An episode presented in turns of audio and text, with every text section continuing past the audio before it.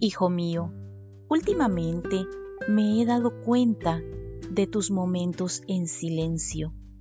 Tu mirada dice tantas cosas que anidas en tu corazón. Intento explicarte a través de sonidos y colores de mi creación que no estás solo en estos momentos. Ya pasaron muchos días y muchas noches en las que a oscuras te despiertas con sobresaltos a causa de esos sueños inquietantes que te llegan mientras duermes. Recuerda, hijo mío, que yo puedo escuchar tus pensamientos y entender lo confuso y profundo de tu corazón. Pero a veces es bueno que hables, que grites si es necesario para que te liberes del dolor. Sé y entiendo cuando en ocasiones te haces una y otra vez la misma pregunta. ¿Por qué las cosas malas le pasan a la gente buena? También me has preguntado dónde estaba yo en el momento del infortunio. Quiero que sepas que siempre estoy contigo y en ese instante en el que pasaste por el momento de esa pérdida tan grande para lo cual no te sentías preparado.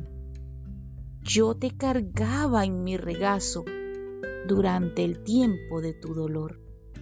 Hoy quiero que sepas que el final de una vida no significa que sea malo.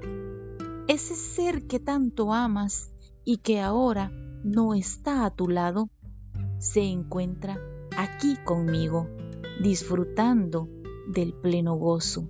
Ya no sufre, ya no llora, no tiene dolores. Lo que más hubiese querido es que tú tampoco sufrieras.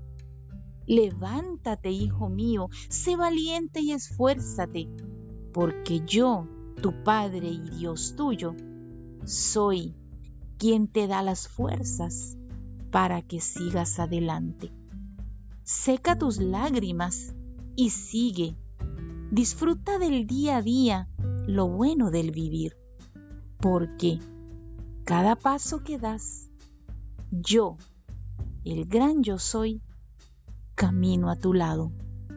Atentamente, tu Padre Yahweh.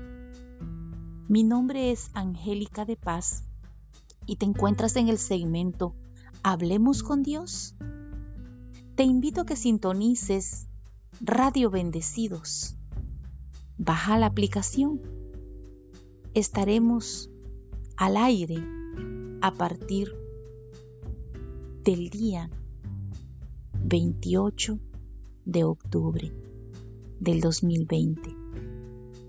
Abre tu corazón a Jesucristo. Levántate y sé valiente, porque el Señor nuestro Dios está con nosotros en todo momento. En el nombre de Jesús. Amén.